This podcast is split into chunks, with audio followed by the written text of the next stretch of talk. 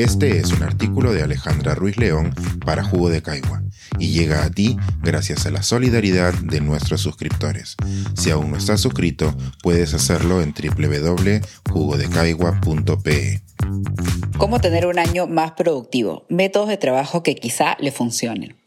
Primer lunes del año, momento de empezar nuevas rutinas, cambiar hábitos y desempolvar nuestras metas del 2021. Nuestra obsesión por la productividad y reinventarnos cada vez que podemos nos empuja a ver el año nuevo como una nueva oportunidad para renovarnos. En ese sentido, la ciencia también se ha volcado a intentar resolver algunas de las preguntas cruciales de nuestros tiempos. ¿Cómo mantener las promesas del año nuevo más allá de enero?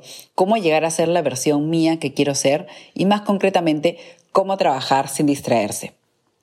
Si buscamos maneras de mejorar nuestra productividad, encontraremos libros, blogs y videos de YouTube que prometen métodos aprobados científicamente para ser más productivos. Muchos incluyen bibliografía, explican los últimos estudios, entrevistan expertos en productividad o a quienes estudian a los más productivos. Los mismos estudios son también la base para aplicaciones, empresas y dispositivos que prometen transformar la última bibliografía científica en métodos productivos. Científicamente probados o no, el último año he probado diferentes maneras de mejorar mi productividad. No sé si serán los métodos o los deadlines de todos los proyectos en los que estoy involucrada que me respiran en el cuello, pero estos son algunos métodos efectivos que he encontrado. Método Pomodoro, popular entre los distraídos. Se trabaja 25 minutos y se descansa 5. La explicación detrás de esta técnica es que uno tiene pequeños periodos de productividad y es más gratificante terminar bloques de trabajo que pensar en un día de 8 horas por delante. Personalmente uso este método de una manera un poco diferente. Mi primer bloque de trabajo en el día sí es de 25 minutos y lo uso para responder correos electrónicos y resolver algunos pendientes cortos. El resto de mis bloques de trabajo son de 50 minutos, seguidos por 10 de descanso. La mayor parte de mi trabajo consiste en leer o escribir, por lo que los 25 minutos se quedan cortos para terminar un capítulo o revisar mis notas. Este método me gusta tanto que hice unas listas de canciones en Spotify, donde la música suena por 25 minutos seguidos y luego hay un silencio de 5 minutos. Listas de pendientes, sea con lápiz y papel o en el celular, las famosas to-do list son una de las herramientas más utilizadas.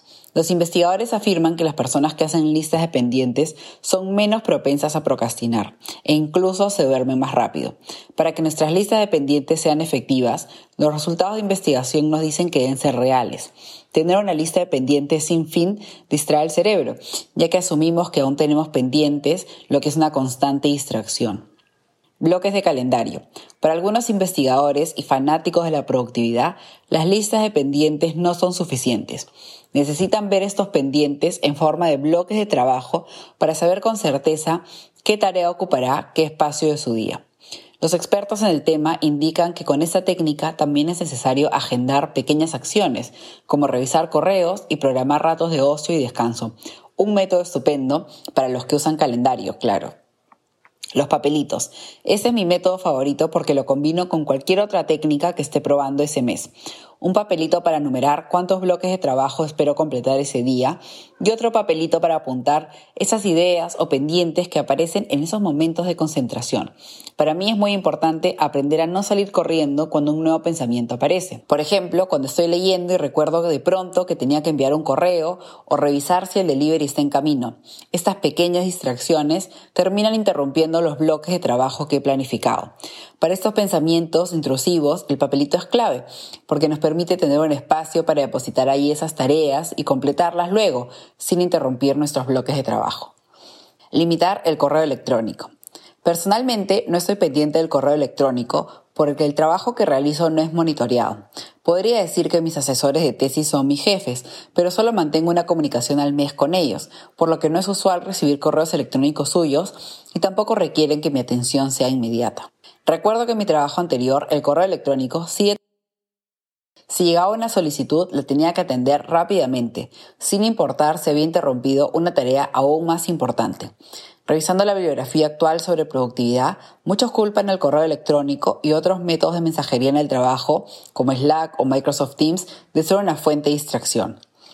Hablando con mis amigos que son prisioneros del correo, queda claro que limitar el acceso al buzón a una vez por hora o al día es impensable en la mayoría de las empresas. Los estudios concuerdan que es necesario un cambio de mentalidad en el trabajo, que se valore la producción en bloque y que no se penalice no responder a cada correo de forma inmediata. Trabajar con otros. Aquí podemos tener opiniones contrarias. Por una parte, compartir trabajo con otras personas nos puede llevar a ser más creativos o estar más concentrados, o todo lo contrario. Para quienes extrañamos el contacto humano y al mismo tiempo nos distraemos con el vuelo de una mosca, existen ahora decenas de opciones en línea. Mi favorita es trabajar con el video de otra persona trabajando en el fondo. Según los expertos, esta es una manera de copiar las acciones de nuestros semejantes, una estrategia usada por personas con déficit de atención. También existen los grupos de estudio masivos en Discord y otras plataformas. Personalmente me distraen demasiado, pues a veces se trata de cientos de personas que trabajan sin ningún descanso. A mí lo que más me sirve, aunque no lo hago más de una vez al mes, es crear grupos de trabajo donde se suman algunos ciberamigos. Trabajamos 50 minutos y conversamos, nos estiramos o vamos por un cafecito en los días restantes. Como todo puede ser convertido en negocio, también intenté el mismo método en su versión con pago, que incluye un moderador por 30 dólares al mes y logré ser productiva durante una semana. En suma, existen muchos métodos de concentración que nunca he probado o que simplemente no me han funcionado. Tener un jefe helicóptero, reunir suficiente motivación personal, seguir la regla de los cinco minutos o acabar mis pendientes antes de que salga el sol. Entre todos los métodos de productividad aprobados o no por la ciencia, la humanidad seguirá buscando nuevas maneras de trabajar más tiempo al día y producir más en cada hora. En ese sentido, la ciencia también nos da algunas luces. Menos es más. La evidencia actual indica que reduciendo las horas de trabajo podemos conseguir los mismos resultados.